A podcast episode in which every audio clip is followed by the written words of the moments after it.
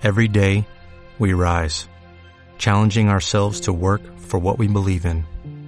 At U.S. Border Patrol, protecting our borders is more than a job, it's a calling. Agents answer the call, working together to keep our country and communities safe. If you are ready for a new mission, join U.S. Border Patrol and go beyond. Learn more at cbp.gov/careers.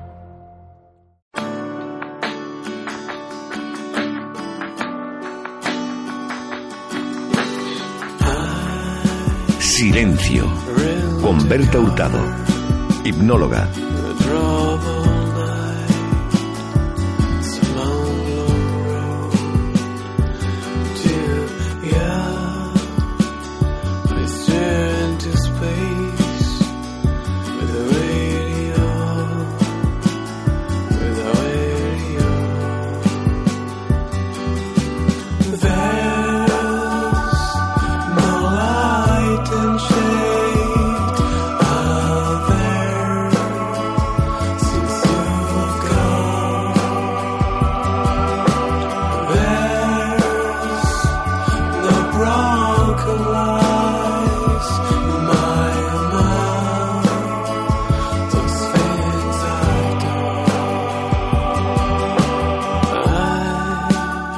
Buenas tardes, una semana más.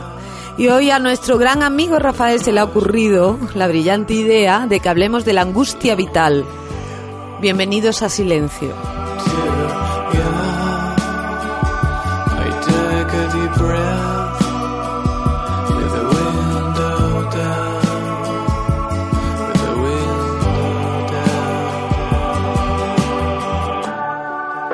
Buenas tardes, Rafael. ¿Qué angustia me traes nueva? Pues muy buenas tardes. No te traigo ninguna angustia, pero es algo que he palpado en la calle. La gente está continuamente buscando sin saber el qué, que yo creo que eso es la angustia vital y, despistada. Entonces la angustia vital, eh, por lo menos para mí, es no encontrar un método para organizarse uno mismo o no encontrar un objetivo, entre otras muchas cosas que iremos desgranando a lo largo del programa. Claro.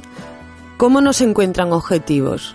Lo primero hay que tomar conciencia cuál es el objetivo que tú quieres encontrar, ¿no? Porque las cosas no se encuentran. Las cosas se buscan y se hacen, no se encuentran. No, perdona, es muy temprano para que ya empiece a llevarte la contraria. Yo creo que lo que se busca es realmente lo que no se encuentra. Lo que hay que estar con una actitud abierta y lo que te llega es lo que has encontrado. Esa actitud abierta es lo que te hace encontrar realmente. Si tú vibras a una frecuencia de 2 o de 3 o de 10, da igual a la frecuencia, no vamos a hacer unos escalones de más y de menos, ¿no? Tú imagínate que tú vibras a un 2. Tú vas a acercar a ti y vas a encontrar todo aquello que vibre en un 2. Por lo tanto, tú te crees que no lo buscas o que no lo encuentras, pero en realidad tú eres el que lo llama. Mm, ah. Niego la mayor porque yo últimamente estoy vibrando a 10 y hay, hay muchas parejas que tienen que bajarse una u otra a la vibración de la otra persona para que esto funcione. Pero no me refiero únicamente al aspecto de relaciones de pareja, me de trabajo. De trabajo, en las relaciones normal que vas a un bar y normalmente encuentras eh, que la gente está soliviantada.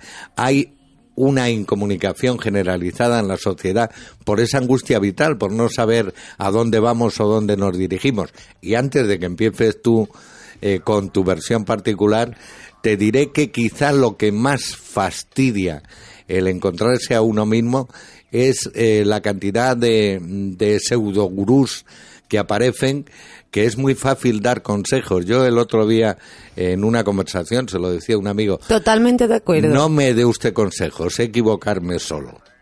Y a ti te encanta equivocarte solo, ¿verdad? Igual que a mí. Por supuesto, porque es, la experiencia. esa, experiencia es la que te enseña en el caminar de la vida, ¿no?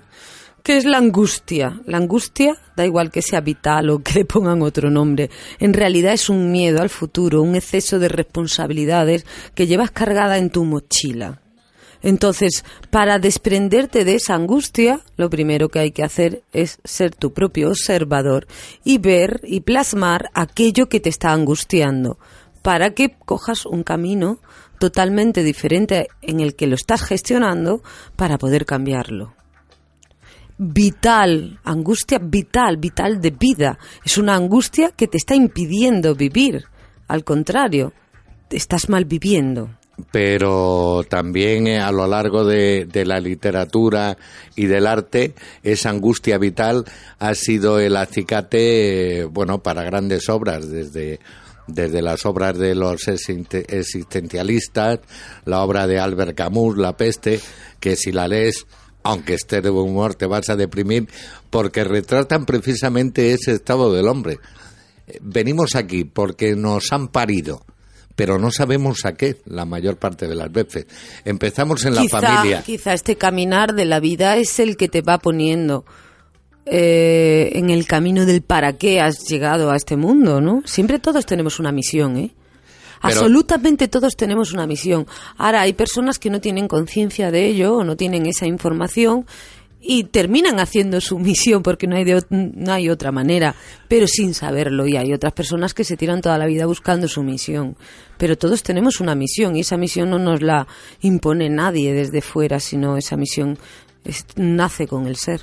Pero empezamos en la familia, yo te decía antes de los consejos, pero también desde la familia, desde que somos pequeñitos, nos van poniendo directrices, nos van poniendo cortapisas. Eh, quizá eh, con un afán de que no seamos libres, sobre todo libres de pensamiento, no me refiero a otro tipo de libertad. Y el no ser libre de pensamiento en todos los aspectos de la vida es lo que produce esa insatisfacción o esa angustia vital, por lo menos a mi modo de ver. ¿Tú eres libre de pensamiento, Rafael? Yo soy libre de pensamiento a pesar de la gente que me rodea que muchas veces les molesta. Porque ser libre de pensamiento. yo creo que somos todo el mundo. Ahora que lo compartamos o no lo compartamos, ahí es donde está el problema. Pero yo creo que todo el mundo tiene libre pensamiento. Ahora que lo exprese y lo que exprese vaya en contra de su propio pensamiento, eso nadie te lo puede decir. Pero nadie te puede atar tu pensamiento. Eso es cinismo. Realmente la gente no se atreve la mayor. ¿Y te crees que la gente no es no tiene cinismo? Sí, por eso es uno de los ah. uno de los fallos que hay en ah. esta sociedad. El cinismo o el, como se dice ahora, el ser políticamente correcto. Por eso existe tanta angustia. Porque si tú haces un papel determinado en función con las personas con las que te relacionas, ahí es donde entra la angustia. Y Totalmente. En, tu consulta, vamos a ir ya a, los remedios.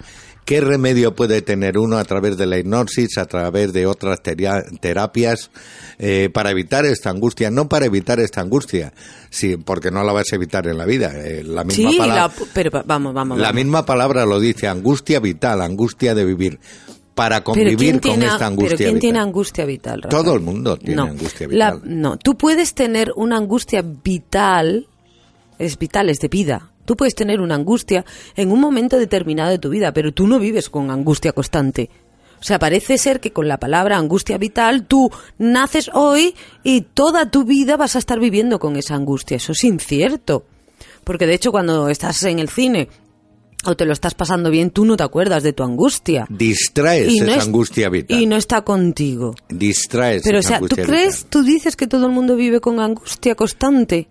No, no, yo, yo, no he dicho constante, he dicho con la angustia vital, que es muy distinto Tú has dicho toda a la, angustia constante. Toda la vida. Sí, lo, pues que es que, lo que es que la disfrazamos con entretenimiento, con relaciones. Eh, yo creo que a lo que debe de enseñar la angustia vital es a intentar conocernos a nosotros mismos. Mientras no se conozca uno a uno mismo, no se libra de esta angustia. ¿Tú has hecho hoy tu trabajo bien? No tengo ni puñetera idea. Es que me hubiera gustado, que sé que no lo has hecho, me hubiera gustado que te hubieras tirado a la calle a hacer la encuesta de a ver si la gente tiene angustia vital. Porque no es cierto, Rafael. Depende de, de la zona de la ciudad, de la ciudad que lo hicieras. En un momento determinado, que tu hija se presenta a un examen, que tengas tú que pasar una prueba, que tienes angustia porque Eso, sin eso de no es angustia, eso es preocupación. Es que la angustia es exceso de responsabilidades. Vale, y el No exceso siempre. de responsabilidades lleva implícito eso que tú acabas de decir. Pero no siempre, porque hay mucha gente que, que no tiene responsabilidades, que no quieren responsabilidades. Entonces no tiene angustia vital. Y que tienen angustia vital. En el movimiento hippie, en el movimiento de los años 60, precisamente era una de las constantes y no tenían ninguna cortapisa. Ellos vivían sin ningún Rafael, proyecto. pues aquí tienes delante una persona que no tiene angustia vital. Yo. ¿Tú sí? Yo no, yo no tengo angustia Entonces, vital. ¿qué me que- estás diciendo? Pero he sacado que, que es lo general. Tú me decías que haber hecho la encuesta. La encuesta dependería mucho en esta ocasión del barrio de la ciudad donde estamos, donde hicieras la pregunta. Total. Si vas a un barrio obrero, la gente que está preocupada por ganarse el pan, por, ma- eh, por ganarse el condumio, no va a tener angustia vital. Precisamente los que más angustia vital suelen tener son los más desocupados. Los más o que tienen- aburridos, sí, o los que tienen la vida más fácil. O que tienen la cabeza menos ocupada, ¿no? Y la llenan como dice, cabeza vacía, entra el demonio, ¿no? Cabeza vacía de que no tienes nada que hacer, ¿no? O pensar, o investigar, o etcétera. Vamos a escuchar una canción muy bonita. ¿Cuál quieres que escuchemos, Rafael? Tenemos tres elegidas. Que nadie vuela alto y nostalgia. Vamos a empezar con, con uno de los temas que más angustia vital suele producir en todo el mundo, que es el, el del amor. Vamos a empezar con nostalgia. De Andrés Calamaro.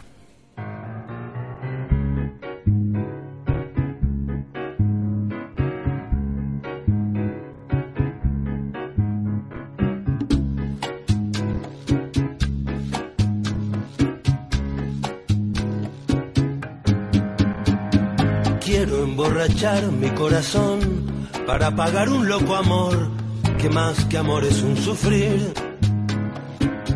Y aquí vengo para eso, a borrar antiguos besos en los besos de otras bocas. Si su amor fue flor de un día, porque causé siempre mía esa cruel preocupación. Quiero por los dos mi copa alzar para olvidar mi obstinación y más la vuelvo a recordar.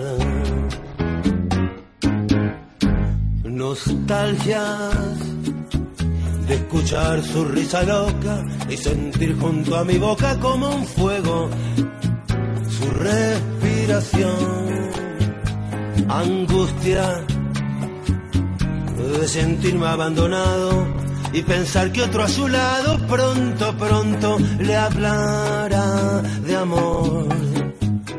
Hermano, yo no quiero rebajarme, ni pedirle, ni llorarle, ni decirle que no puedo más vivir. Desde mi triste soledad veré caer las rosas muertas de mi juventud.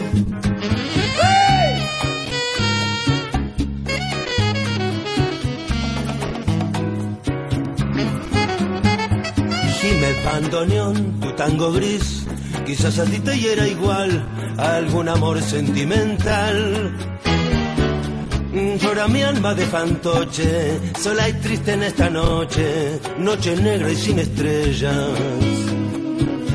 Si las copas traen consuelo, aquí estoy con mi desvelo para ahogarlos otra vez. Quiero emborrachar mi corazón para después poder brindar por los fracasos de un amor. Nostalgias de escuchar su risa loca y sentir junto a mi boca como un fuego su respiración. Angustia de sentirme abandonado y pensar que otro a su lado pronto, pronto le hablará de amor. Hermano, yo no puedo rebajarme, ni pedirle, ni llorarle, ni decirle que no puedo más vivir. Desde mi triste soledad veré caer las rosas muertas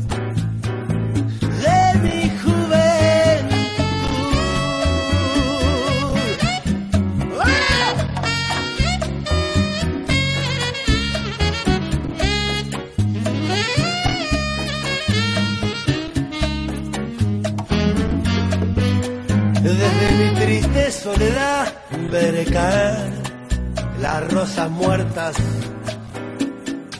de mi juventud.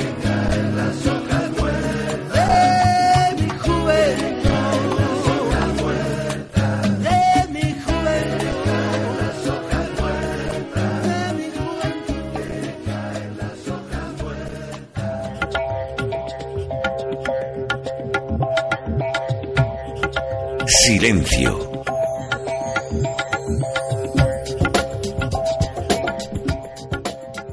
¿Tú tienes nostalgia? Eh, Yo creo que todo el mundo tenemos todo nostalgia. el mundo ¿eh? tenemos nostalgia. Y la nostalgia sí es cierto, es dolor o añoranza del pasado, ¿no? Cada vez que tenemos ese recuerdo de esa etapa ya vivida y que todavía se quedó ahí un poco abierta, nos da nostalgia. Pero te voy a plantear un programa en di- un problema en directo. ¿Hay nostalgia positiva y nostalgia negativa? Pues sí, tiene que haberla.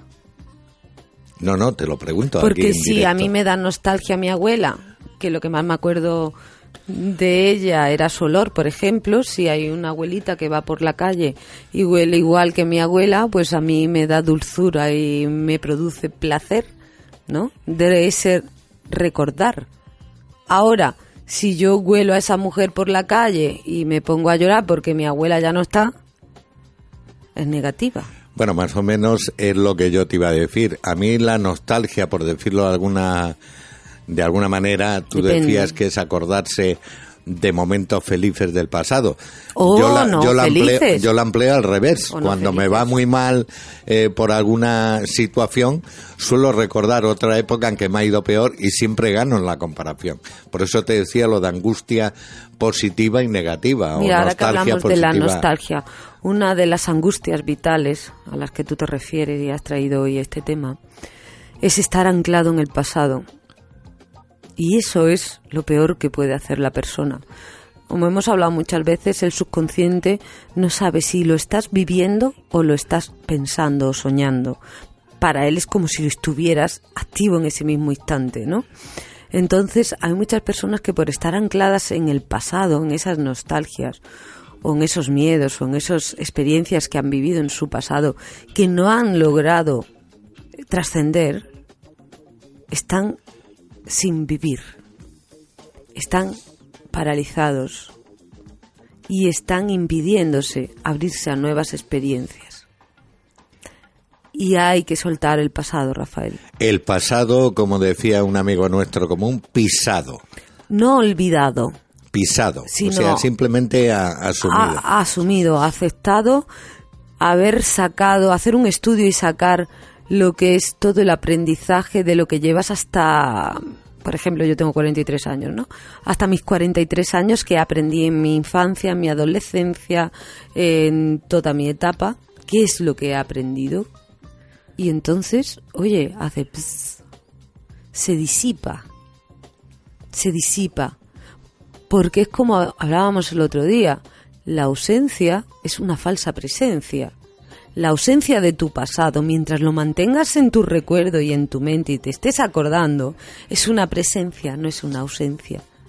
Es mantenerlo vivo en ti, constantemente. Y tu subconsciente activa esos mecanismos al recordar como si lo estuvieras viviendo y a lo mejor tenías 15 o 20 años. Has hablado de mi subconsciente que debe estar de vacaciones cuando has dicho que tienes 43 años. eh, has sorprendido, yo te calculaba 57. Ya, ya lo sé. Que, que me estás mirando ahora con tu ojo de cristal. Pero... ¿Te produce algo nostalgia? Mm, no, sinceramente, nostalgia últimamente no tengo. Pero también es una. mm, un matiz o, o un lado de la nostalgia otro que se da muy frecuentemente, el querer anticiparse a los acontecimientos. Eso El estar viviendo una situación y decir, uy, si esto fuera de esta manera y demás, eso también nos perjudica o perjudica al ser. Totalmente. Yo creo que hoy en día no sabemos dejarnos fluir sin esperar absolutamente nada. Porque otra de las grandes mm, consonantes de, de la angustia vital es la frustración. ¿Vale? Es esperar algo o algo de alguien y que no se dé. Y eso te produce un rechazo, eso te produce angustia y en realidad lo que es una frustración por la forma en que tú has planificado algo y ha sucedido de otra manera. ¿No? Es como cuando el que va de viaje y lleva un planning, ¿no? Voy a ir a visitar esto, esto y esto, ¿no? Pero ahora resulta que cuando llega al hotel se da cuenta de que le han robado la maleta. Se compra cuatro o cinco cosillas de ropa, interior y tal y cual, y va a visitar todo lo que se planificó. Cuando llega del viaje, lo primero que le dice la familia, bueno, ¿cómo te lo has pasado? Me robaron la maleta. Vaya. Porque somos negativos, el ser humano es, el ser viaje. humano es negativo. Qué desastre, me han robado la maleta, me han robado no sé qué, me han robado no sé cuánto. Y han dejado de disfrutar el viaje por una simple maleta que luego es capaz de volverla a encontrar y mandársela de nuevo, ¿no? Oye, si te han robado la maleta, por algo será. Disfruta, despréndete, desapégate de tus cosas. Pero tú me decías que por qué habíamos escogido precisamente hoy el tema de angustia vital y me decías que por regla general la gente no padece angustia vital. Una cosa es que no lo reconozca. Aquí mismo en la emisora, y, y tú lo sabes también por tu profesión, hay grupos de alcohólicos, grupos de dependientes afectivos, cada vez hay más grupos de autoayuda, como si necesitáramos el consejo de una persona extenda, externa y además una persona que tenga algo que ahora está muy de moda, la titulitis, para que nos dé la solución. Y la solución suele estar siempre dentro de nosotros mismos. Sí, pero a lo mejor esas personas te ayudan a verlo, ¿no? Algo que tú no puedes ver. Se ven muy bien los toros desde la barrera, pero se ven totalmente diferente cuando tú estás en la plaza, ¿no? Entonces, cierto, hay mucha gente que es muy dada a dar consejos, ¿no? Y no aplicárselos a ellos mismos. Pero bueno, también hay eh, muchas otras personas que te acompañan en tu proceso sin meterse más de la cuenta, te facilitan el ver cómo te estás comportando, cómo estás gestionando tu realidad. Pero es una línea muy difusa, como tú has dicho, No creas, de, yo de cuando estudié- aconsejar Yo cuando estudié... un buen consejo a, a- a intentar meterse en organizar la vida del otro es una línea altamente difusa. Yo cuando estudié terapeuta, a mí me dijeron algo muy, muy importante. Tú eres un despertador de conciencia. Nunca jamás des consejos. Porque los consejos que tú y yo podemos dar a cualquier persona están basados en tu experiencia y en cómo te salió a ti esa situación. Y tú vas a dar un consejo en, en función a eso. Tú no vas a dar un mal consejo o algo de que a ti no te haya salido. Pero claro, lo que a ti te sirve no tiene por qué servirme a mí. O sea que tú me estás diciendo que por regla general la angustia vital es algo casi casi inventado, no existe. Yo te, eh, te voy a decir lo que ayer me comentaba una amiga, eh, charlando, eh, tomando un café, eh, que intentara uno estar en su casa, uno de, los, de esos días que no tiene uno ninguna obligación, sin hacer nada, sin salir consigo mismo, pero todo el día. Yo por lo menos a mí me resulta imposible y a la mayoría de la gente yo creo que estar un día en silencio con ellos mismos es el reto más grande que podemos poner a la gente que ahora está escuchando silencio. Pero estás equivocado, Rafael, por el que el no hacer nada ya es hacer algo, que es el nada. Pero es difícil. Jolines, yo me lo paso pipa. Estando sola. bueno, nunca estoy sola, porque claro, tengo tres perritos en mi casa que, que te hacen mucha compañía. Pero a mí me encanta estar sola. En- Me encanta irme al sol a escribir sola. Además, prefiero ir sola que acompañada, porque ya me impide hacer cosas o estar conmigo mismo. Pero te estás contradiciendo, eso no es la nada. Tú cuando estás escribiendo, cuando estás sola con tus pensamientos, ya estás haciendo algo. Es que nunca... Digo, el no hacer nada, en esta, el estar en un estado de lasitud mental. Venga, venga, decir, ¿qué hoy no hacer- voy a hacer nada. ¿Qué es hacer nada para ti? Ni comer, ni ducharte, ni... Eso, eso son necesidades básicas. Entonces ya estás haciendo Quitando algo. las necesidades básicas, decir, hoy no voy a hacer nada. Vale, entonces ¿qué haces? ¿Te tumbas en el sofá? Puede ser. una- Pues ya estás haciendo algo. no es, es imposible no hacer nada. A- hasta el hecho de no hacer nada, ya estás haciendo. Sí, estás respirando, porque respirar es un proceso, pero no y hacer además nada, el no hacer nada es maravilloso. no hacer nada con intención. O sea, no leer, no escribir, eh, no hablar por teléfono, ¿no? No decir, voy a ocupar mi tiempo porque me encuentro muy aburrido, me encuentro muy vacío. Dejar fluir, que lo decíamos al principio. Claro. No ponerse planes. Eso para la mayoría de la gente que nos está escuchando, y además lo podemos poner como práctica, que la gente eh, intente hacerlo, es súper difícil. Para ti. Bueno, eh, podríamos hacer la encuesta eh, nivel teléfono y yo creo que, que de la mitad de la gente que nos está escuchando, la mitad más uno, diría que es súper difícil. Pues vamos a volar alto con Julio Iglesias.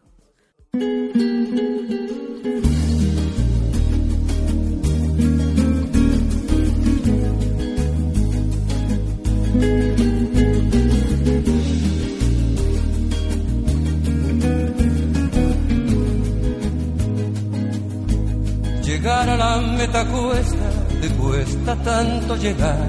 Y cuando ya estás en ella, mantenerte cuesta más. Procura no descuidarte ni mirar hacia detrás. Todo lo conseguido, te lo vuelven a quitar. Aquí no regalan nada, todo tiene un alto precio. El daño que va subiendo, el daño que hay que pagar. Aquí hay que bailarlo todo sin perder jamás el paso. Te suelen soltar la mano si ven que hacia abajo vas. Vuela amigo, vuela alto. No seas gaviota en el mar. Vuela amigo, vuela alto. No seas gaviota en el mar. La gente tira a matar cuando volamos muy bajo. La gente tira a matar volamos muy bajo.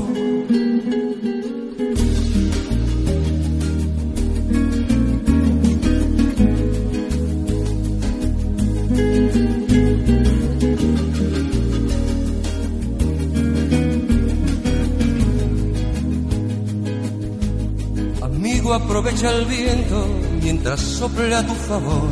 Que el aire te lleve lejos, cuanto más lejos mejor. Aquí el que se queda en tierra lleva la parte peor. Se van cerrando las puertas, te van negando el adiós.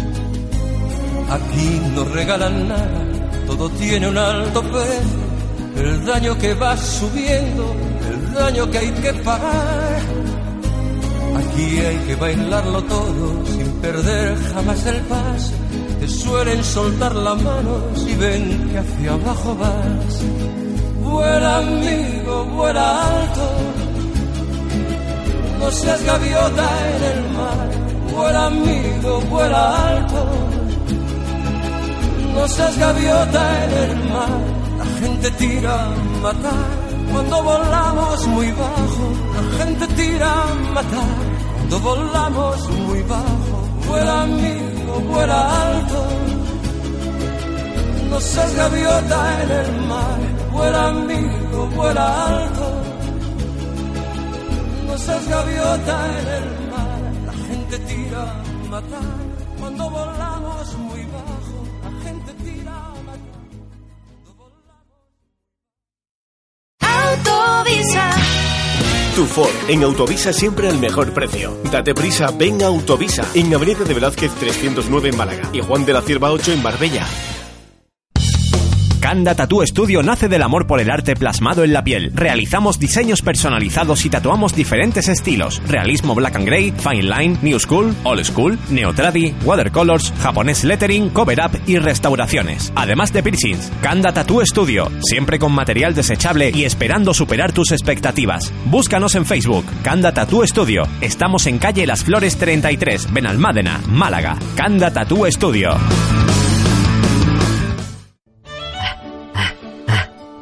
Litería Somelai, llévame pronto. ¿Qué te pasa, Frodo? Pues casi nada, que vengo andando desde Mordor y me duelen ya los pies. Pues ve a darte un masaje. ¿Aquí, en la comarca? No, insensato, en Estética Elizabeth. Centro Proiónico Estética Elizabeth. Estética tradicional y tecnología indiva. Masajes, pedicuras, depilación. 665-654848. Llama y siéntete mejor. Aquí o en Mordor. Ah, ahora sí, qué agustito.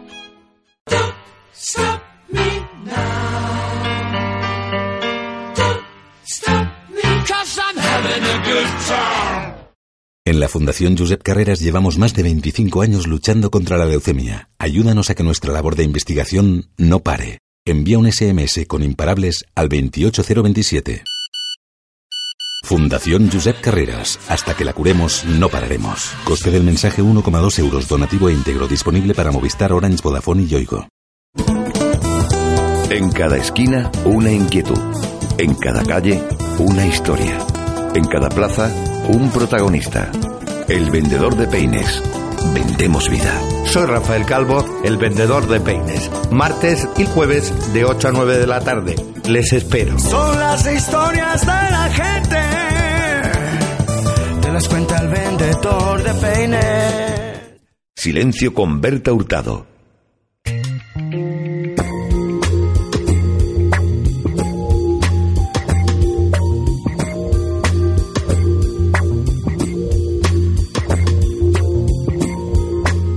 Yo creo que lo de la angustia vital son etiquetas que van poniendo, ¿no? Ahí detrás de una persona que tenga angustia vital es porque tiene ansiedad, tiene depresión o tiene un exceso de problemas o preocupaciones que, que la angustia le impide respirar, ¿no?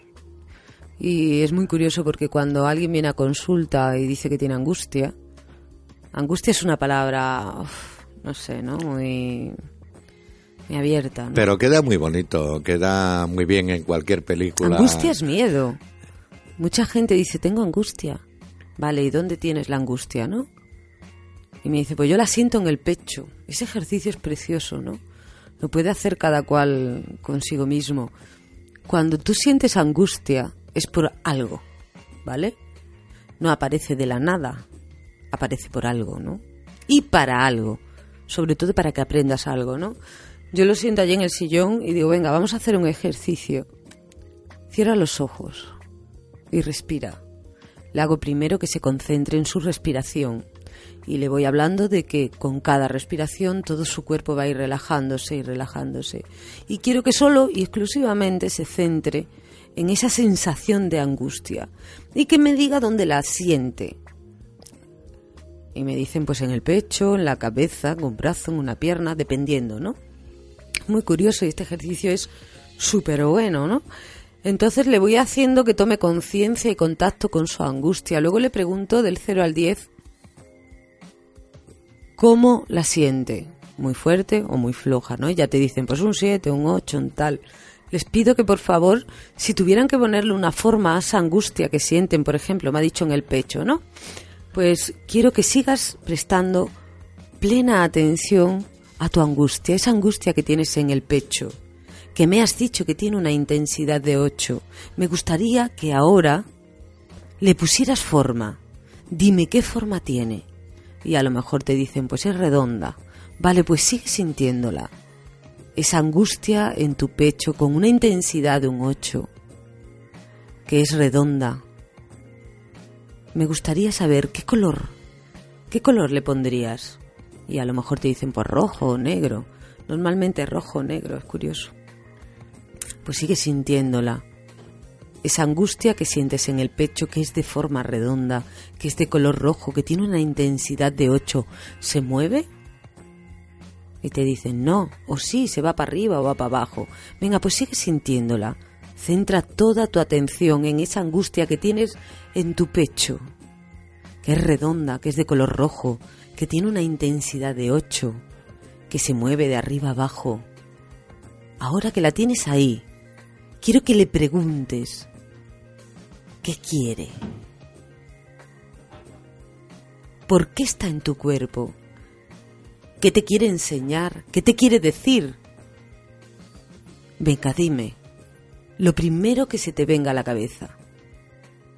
Es alucinante, Rafael. Eh, estoy de acuerdo en lo que estás diciendo, menos en una cosa. Normalmente, donde se suele sentir la angustia, donde dice la gente que siente la angustia y lo habrás escuchado tú mismo, es que tengo como un nudo en el estómago. Hay mucha gente que lo siente, fíjate, me llegó una persona muy curiosa que la sentía en las piernas, eso sí que es raro. Normalmente la sienten en, En la boca del estómago. en la boca del estómago, en el pecho en la cabeza. Esos son los tres puntos claves. Ahí. Ahora ya otra la sentía en un brazo, otra lo sentía en una pierna. Es muy curioso. Yo me atrevería a decir que la mayor parte de las angustias vitales o de las angustias comunes eh, suceden por una falta de objetivos eh, realizables que pueda uno realizar, que dependan solo de uno. Porque en cualquier Hombre, cosa que ir- queremos hacer no depende únicamente de lo que uno haga. El ir manejado por la marea sin tú llevar el control de, de nada Produce angustia. produce angustia. El no tener eh, alguna esperanza, algún sueño de, de cumplir algo, ¿no? Yo qué sé, mil cosas, ¿no? Yo este fin de semana he estado en Sevilla, me lo he pasado estupendamente y, y es alucinante, ¿no? Porque he conocido a una persona que ya mm, tenía angustia. O sea que estás recomendando, Porque- corrígeme si me equivoco, el autoengaño, ¿no? Sí. por- Autoengañarse con, ¿Con qué? con las cosas que nos pueden quitar esa angustia o ese estado, No te entiendo. como un remedio, por lo menos eh, en el momento. Algo que te ilusione. Claro, pero fíjate, lo que estábamos hablando de angustia, ¿no? He conocido a una chica y ella tenía angustia por X cosa que le había pasado a su pareja, ¿no? Es como yo le digo, pero no te angusties. Lo primero que eso es su vida, no la tuya. No hagas los responsabilidades de él, no, no, las, no sean tuyas. Y luego plantéate el objetivo que tú quieres conseguir alcanzar en unión con esa persona. Es que yo creo que, Rafael, estamos tan a veces aburridos que llenamos la mente de paja y paja sobre todo en, dañarnos a nosotros mismos e impedirnos, impidiéndonos disfrutar de ese momento, ¿no? De ese segundo y dejarte manejar por lo que suceda. Es que es alucinante. Un remedio que yo veo muy bueno para la angustia, no sé si será el ideal, es la meditación. Y más concretamente, meditar con imágenes. Total. ¿Qué imagen pondrías tú a- al antídoto o a lo contrario de la angustia? ¿Qué imagen pondría yo? Pues mira, se me acaba de venir una margarita blanca. Me lo has puesto muy fácil, deshojando la margarita. Eso te puede producir una sucesiva angustia. No tengo por qué deshojarla. Si puedo incorporarla en mi subconsciente, ¿no? ¿Qué es para ti una margarita? Para mí una margarita, pues... Quizá el destino. Mira, qué bonito. Eh, ¿Tú de qué color te la imaginas? ¿A cuál? A la margarita blanca, por supuesto. Ah. Son blancas siempre. No, perdona, las hay amarillas, Ah, bueno, las pues yo las que he visto son blancas. Vale, ¿y qué sería la margarita destino? Ujú. ¿Y por qué? La imprevisibilidad de, del momento siguiente, Eso es- que tiene sus ventajas y sus desventajas. Da lugar también a una zozobra mental en la que estamos continuamente y que puede ser lo que provoque esa angustia vital. Para que tú veas, ¿eh? la belleza de una cosa no está en esa cosa, sino en los ojos del que la mira. Y la traducción de la realidad está basada en función de la persona. De cada uno. Yo para... Porque yo, por ejemplo, una margarita la veo como mm, pureza, alegría, eh, sencillez, eh, mm, dulce y nada de nada de destino. Bueno, yo lo que tú estás diciendo tu opinión, lo veo muy ñoño, pero yo para, para poner una imagen, para, para quitar la angustia vital, pondría la inmensidad de, del mar, del océano. Eh, a la gente que, le produce angustia. Ver eh, que las cosas suceden porque sí, que una ola no tiene que pedir permiso a la otra para adelantarse y que y que todo tiene un orden, nos guste o no, y que no depende la mayor parte de, de nosotros, sino de, de la propia naturaleza. Claro que sí. Esa es una buena pregunta que se le puede hacer a las personas que tienen angustia, ¿no? ¿Qué imagen le pondrías? hay, hay un hay un ejercicio de PNL que se llama integración de partes y es muy curioso y muy bonito de hacer. En una mano pones lo que te produce angustia y en la otra mano pones eh, cómo solucionar esa angustia, ¿no? Tú imagínate que tienes dos partes dentro de ti, en la que una quiere hacer una cosa y a la otra le da miedo hacerla, ¿no? Y tú le pides a la persona que, que le ponga una figura a su angustia y que la ponga en la mano y a lo mejor te dicen pues es una piedra negra, pues es un arco iris, pues es una maceta, pues es tal. Y le dices a la otra mano a la que ha resuelto esa angustia, qué, qué forma tiene, ¿no?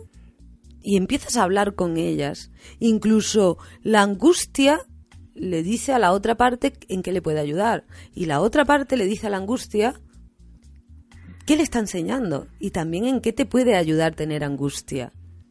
Y es un ejercicio precioso porque luego juntas las dos partes y sale una figura totalmente diferente y la integras dentro de ti. Solo le veo un pequeño inconveniente en el tema, en el tema que estamos hablando. Eh, cuando sabes que te produce la angustia, bueno, es perfecto el ejercicio que tú has dicho. Pero una de las características de la gente que dice que tiene angustia vital es que no sabe con certeza qué es lo que le produce esa angustia. no tiene una causa. La angustia vamos a describirla como un miedo a lo mejor, ¿no? Cuando tú me estás hablando ahora mismo que ya te he captado esa angustia que se siente en el estómago, ese pellizco en el que tú dices, uy, qué cosa más rara, me he levantado hoy y siento una angustia, ¿no? Y no sé por qué. ¿Vale? Según Edward Bab, hay cinco clases de miedo hay miedo a cosas concretas, como por ejemplo me da miedo volar, me da miedo eh, un perro, me da miedo ir al dentista, algo que tú puedas nombrar. Hay otro miedo que se llama rock, que, que es miedo paralizante, que solamente aparece cuando hay un suceso que te supera más de lo normal, ¿no? Por ejemplo, eh, que te pille o tengas un accidente de coche y el miedo y el pánico te paralice, ¿no? Hay otro miedo que es miedo que le sucedan cosas a nuestros seres queridos. Y hay otro miedo que es perder el control. Miedo a volverte loco, perder el control de ti. Curiosamente, me ha venido una chica a consulta que tiene miedo de matar a su pareja, porque dice que se le vienen imágenes de que coge un cuchillo y la mata, y ella sabe que ella es incapaz de eso, pero tiene ese pensamiento que se le apodera durante un largo... Un pensamiento obsesivo en, el caso que está comentando. Le, he hecho dos hipnosis y ha desaparecido por completo, ¿no? Pero bueno, hay otro miedo que se llama Aspen y es esa angustia de la que tú me hablas. Es una sensación de que algo va a suceder pero no sé el qué. Y se me coge como un nudo en el estómago, ¿no?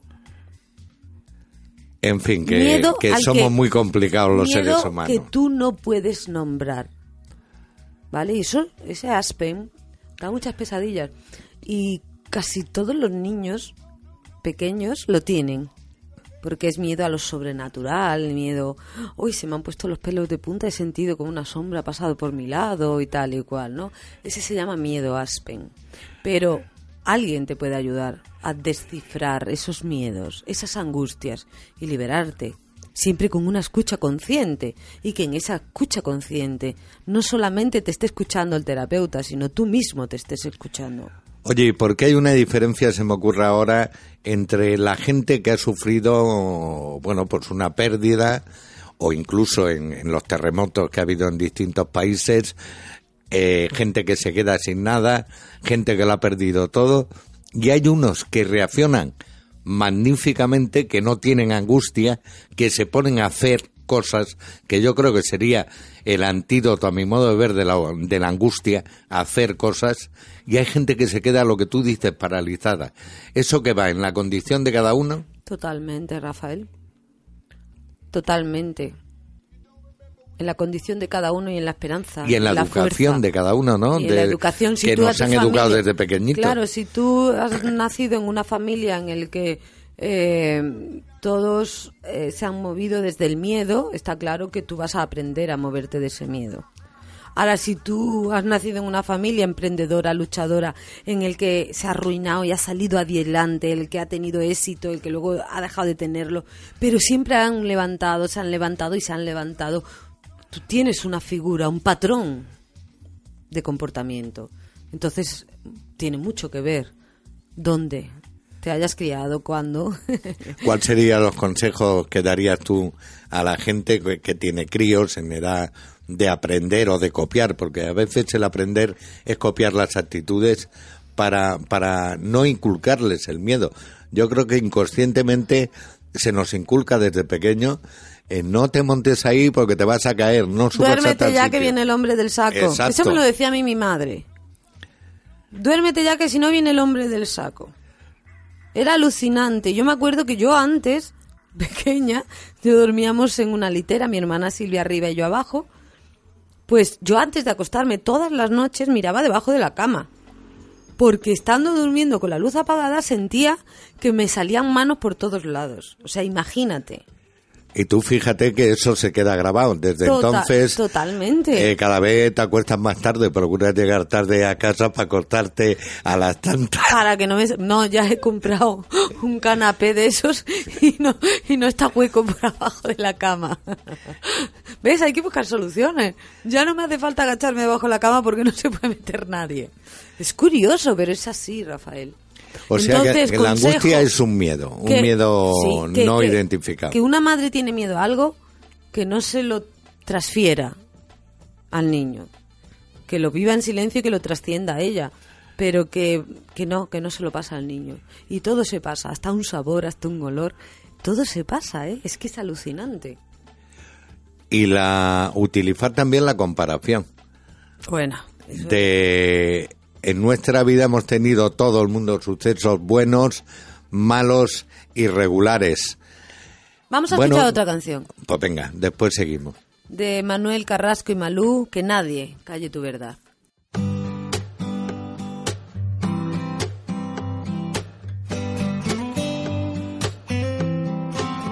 Empezaron los problemas, se enganchó a la pena, se aferró a la soledad.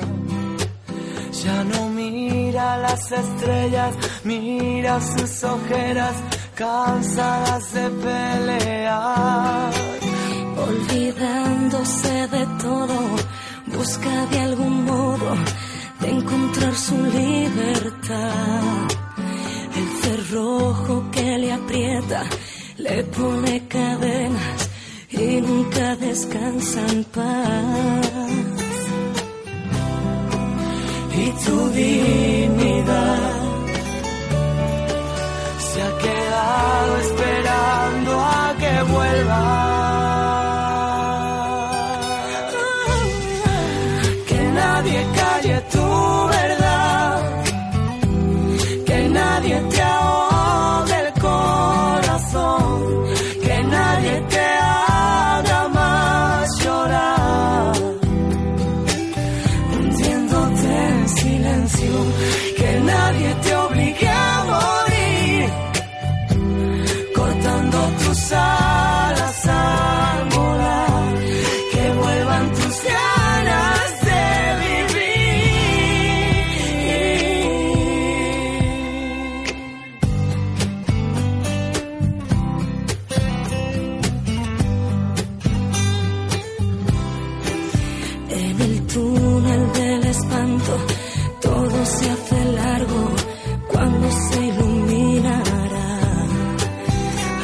narrado su destino sin ser testigo de su lento caminar.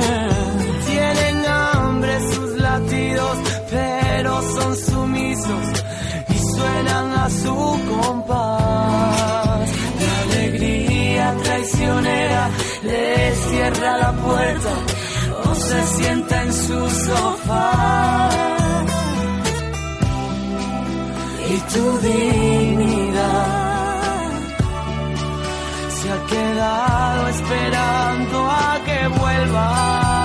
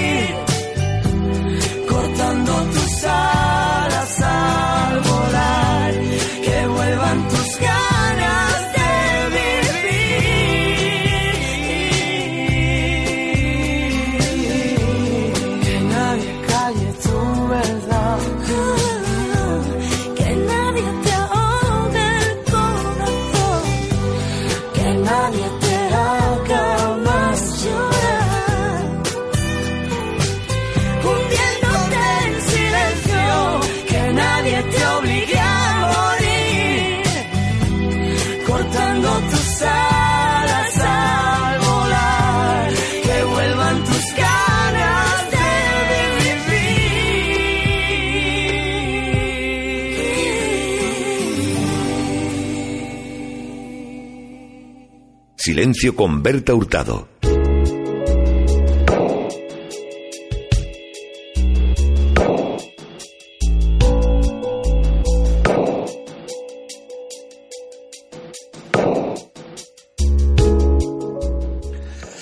Ay, háblanos de tus miedos, Berta. Háblame del mar marinero. Ah. ¿Qué nos cuenta Rafael? ¿Qué me estabas diciendo? Que, to- Pues- que todo es transferible, ¿no? Es que ten en cuenta que aprendemos a través de la visión, visualización y de la repetición. O sea, que no es que tu madre te diga así se lava la lechuga, sino si tú estás sentada en el pollete cuando eres pequeña y ves a tu madre y la observas cómo corta y lava la lechuga, sin que tu madre se pare en decirte cómo tienes que hacerlo, cuando tú seas mayor y tengas que coger la lechuga, la harás exactamente igual. Es una copia, una réplica totalmente exhaustiva. O si Y tienes una actitud un tanto crítica, yo hablo por mí, dirás, vaya tontería lavar la lechuga, eh, me la como sin lavar, eh, simplemente Hombre, pasada si por tú- agua. Te aseguro que si tú tienes un rechazo a tu madre, de- Lo, vas a actuar así, de esa va- manera. vas a actuar haciendo totalmente lo contrario que ella hacía. Porque te dará hasta coraje parecerte a ella. Eso también hay- eh, viene muchísima gente a consulta de que no quiere parecerse a su madre, a su padre. ¿eh? Y es como yo digo, pues acéptalo. Porque eres parte de ellos. O sea, es que negar una parte de ti es absurdo y crea angustia y frustración. Vamos a tratar de rizar el rizo, como se dice. Hay gente que va a tu consulta que no quiere parecerse a sí mismos, que no están de acuerdo con el personaje eh, que han estado viviendo durante su vida y que se lo han creído. ¿Y cuál es el método Por para, supuesto, para que dejen ese personaje? Por supuesto, Rafael, pero son lo que le han dicho los demás que son y ellos no se gustan. Pero no te lo dicen así de claro, ¿eh? Pero de alguna manera ellos Yo- lo asumen, ¿no? Ah, sí, sí. ah, ah, terminan viendo que en verdad han sido clones de, de sus familiares o de X personas, ¿no? El método, yo siempre vuelvo a decir, tú sabes que yo trabajo con la técnica NAED, trabajo con alergia, eh, que vamos, que NAED de alergias, trato con medicina cuántica, que es el Quantum ECIO es lo primero que le hago a cada persona que viene porque es una herramienta súper potente para mí para ellos.